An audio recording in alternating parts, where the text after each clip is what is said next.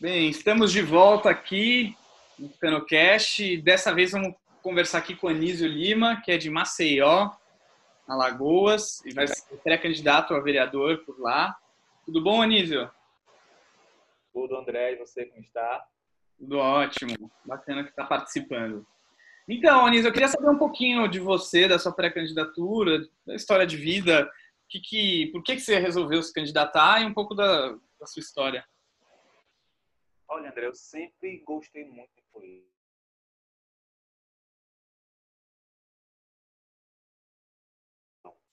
Foi justamente nesse sentido, para buscar gerir alguma coisa, tomar conta de fato, eu tomar conta de fato de algo.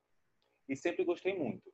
E sempre foi muito natural como a liderança vinha para cima de mim, sabe? Às vezes, de cana de escola, trabalho, é, empresa júnior, participei de projetos sociais, sempre estive ali coordenando à frente disso.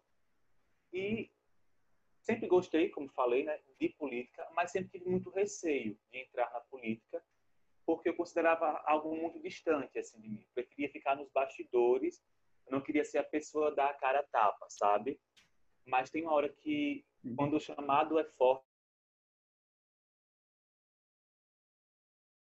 a ela, e você precisa. Eu estava vendo a necessidade muito aqui na minha cidade de uma renovação. A gente precisa muito.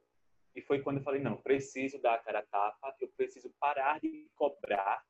É, eu, sempre fui, eu sempre cobrei muito né, dos políticos, das pessoas. Falei, poxa, por que eu não estar ali dando a cara a tapa e por que eu não ser cobrado agora?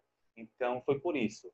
É, o motivo maior foi esse, ver a, a insatisfação, eu vi a insatisfação muito grande dos jovens da minha idade, dos meus amigos, com a política atual. Eu falei, poxa, eu preciso fazer alguma coisa. Eu vou colocar meu nome à disposição, vamos ver o que vai dar. Ah, bacana. Muito bacana. E aí, em Maceió, quais são, você vê como principais desafios para a cidade, assim, do que você já viveu e do que você já teve de experiência né, na área pública? André, Aqui em Maceió, a gente foi crescendo, é uma cidade pequena, né?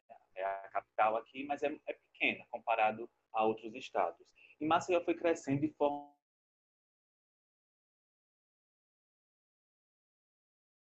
plano de habitação é, de interesse social. E o nosso plano diretor está com a revisão atrasada há anos. Maceió é carente de áreas verdes, né? O nosso índice de arborização é baixíssimo, inclusive abaixo do que é recomendado pela OMS. E embora aqui haja a construção de mais conjuntos, esses conjuntos sempre são construídos cada vez mais longe, mais longe do centro, sempre empurrando a população mais pobre, né, para áreas que ficam mais é, desassistidas e longe aqui e longe do centro. Então, o que eu vejo muito aqui em Maceió é que a estrutura não acompanhou a ocupação. Então, a gente tem uma urbanização incompleta, com uma cidade com taxa de saneamento baixíssima, boas, né? Nós somos filhos das águas e Maceió, por ser a capital, não acompanha isso. Né? A nossa taxa de saneamento é baixíssima. E falta uma boa estrutura de transporte público aqui, sabe? Que atinja todos os locais da capital. E nossa estrutura para o transporte cicloviário e pedestre é quase inexistente. Agora, tem uns dois anos, um ano e meio por aí, que foi pensado mais nisso, em ciclovias, mas assim, é muito pequeno comparado com o tamanho da capital. Né? Tem muito a ser feito ainda. E também vejo que aqui em Maceió é preciso que haja um investimento maior na recuperação de lugares simbólicos na nossa cidade. Aqui a gente tem um bairro chamado Jaraguá, que é um bairro que é patrimônio cultural nosso e não está tá abandonado. Né? Então a gente precisa é, ocupar o, o Jaraguá. Então, a gente precisa fazer uma transformação socioespacial. Tem também a Lagoa, né, que ajudou a dar nome ao nosso estado, que tem um potencial gigantesco de termos que eu falo de tanto ambiental quanto de infraestrutura, tá? E da mesma forma, o eixo do Riacho Reginaldo Salgadinho, que é um antigo riacho Maceió aqui, que deu nome à nossa cidade, desculpa, Maceió não, Maceió, é, que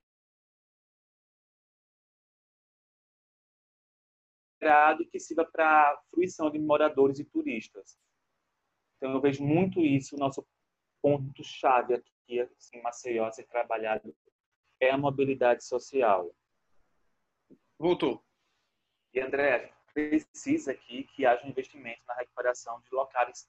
Eita, corta aí, viu? Locais ótimo. Vai. E, André, a gente precisa aqui em Maceió que haja um investimento na recuperação de lugares simbólicos, como, por exemplo, o Jaraguá. O Jaraguá é belíssimo. É, tem um patrimônio lindo, sabe? E está abandonado. A gente precisa reurbanizar o Jaraguá, né? A gente precisa de uma transformação socioespacial. Tem também a nossa lagoa, que ajudou a dar nome ao nosso estado, que tem um potencial gigantesco na transformação e desenvolvimento. Isso se ela for recuperada. Eu falo isso em termos ambientais e de infraestrutura, tá?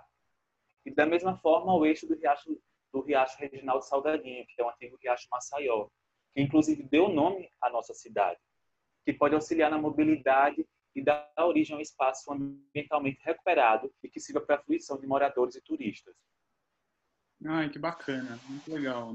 Acho que dá um panorama bacana da cidade, né? Principalmente suas prioridades. É, é o que mais a gente precisa aqui em Maceió é trabalhar a mobilidade urbana, sabe? Principalmente é, nesses bairros que foram crescendo cada vez mais distantes aqui do nosso centro. É, não, bacana. Uma visão urbanística, uma visão de mobilidade turística, né? Eu acho que tem todas essas vocações aí. É, e você, como você está encarando essa questão de ser um candidato primeira vez, ser um cara jovem, um cara novo na política? Como que está sendo essa experiência e como você está lidando com isso? Pois é, André, sou totalmente Maria de primeira viagem. Eu trabalhei em uma campanha política, mas foi bem bastidor, sabe? Eu participei de central de engajamento um deputado estadual aqui. E hoje está sendo a pessoa que, como eu disse, está dando a cara a tapa é totalmente diferente, né? Então, é, são pontos de emoções, né? Tem hora que a gente está lá animadão, tem hora que a gente está um pouco mais concentrado, mas o, o desafio está sendo muito grande e eu estou gostando, sabe? O contato com as pessoas está sendo muito bom e principalmente ouvir quais são as demandas, porque a gente acaba às vezes ficando muito preso no nosso na nossa bolha social, sabe? Com nossos amigos, aquela nossa redoma ali. Então, tá saindo da minha zona de conforto, tá sendo muito bom. Conhecendo realidades totalmente diferentes das minhas e, assim, tá sendo, acho que faculdade nenhuma proporciona isso, sabe? E tô assim, tô muito feliz, muito confiante e espero poder contar com o apoio de todos os maceioenses. É, não, merece. Uma cidade maravilhosa mesmo, aquela experiência de estar aí. Uh, acho que no, foi fim de janeiro, fevereiro, encontrei com, com a Anísio. Foi, foi simplesmente sensacional. Cidade maravilhosa, que pode desenvolver muito, né? Tem ainda uma questão que não é tão grande assim, então você tem espaço para poder contribuir. E, André, o que a gente vê muito aqui, é, desculpa estar lhe cortando, é que aqui em Maceió a gente precisa muito dessa renovação, sabe? Hoje a gente vê no nosso quadro de pré-candidatos, não só no PSDB, que é o partido do qual eu estou, mas em outros partidos também, muito, a juventude muito, assim, sabe? É, participando desse processo agora de, das eleições de 2020. Então, é muito bom. Então, a juventude acordou de fato aqui, precisa renovar. A nossa Câmara Municipal aqui, aqui da nossa cidade, Maceió, tem, tem candidato que está se candidatando novamente, se reelegendo, né? É, tentando novamente se reeleger, está há 28 anos no poder, entendeu? São sete mandatos. Isso já é muito tempo. A pessoa não tem mais o que fazer com Maceió. Então, a gente precisa renovar. Virou... E assim, quando não tem isso, tem aquelas coisas que acontecem, né? Acho que em toda a cidade, mas aqui o colonialismo ainda é muito forte, né? Então, acaba passando o poder, digamos assim, do pai para o filho, o irmão para a irmã, e acaba virando as famílias ali no poder. Então a gente tem que, tem que mudar essa realidade aqui em Maceió.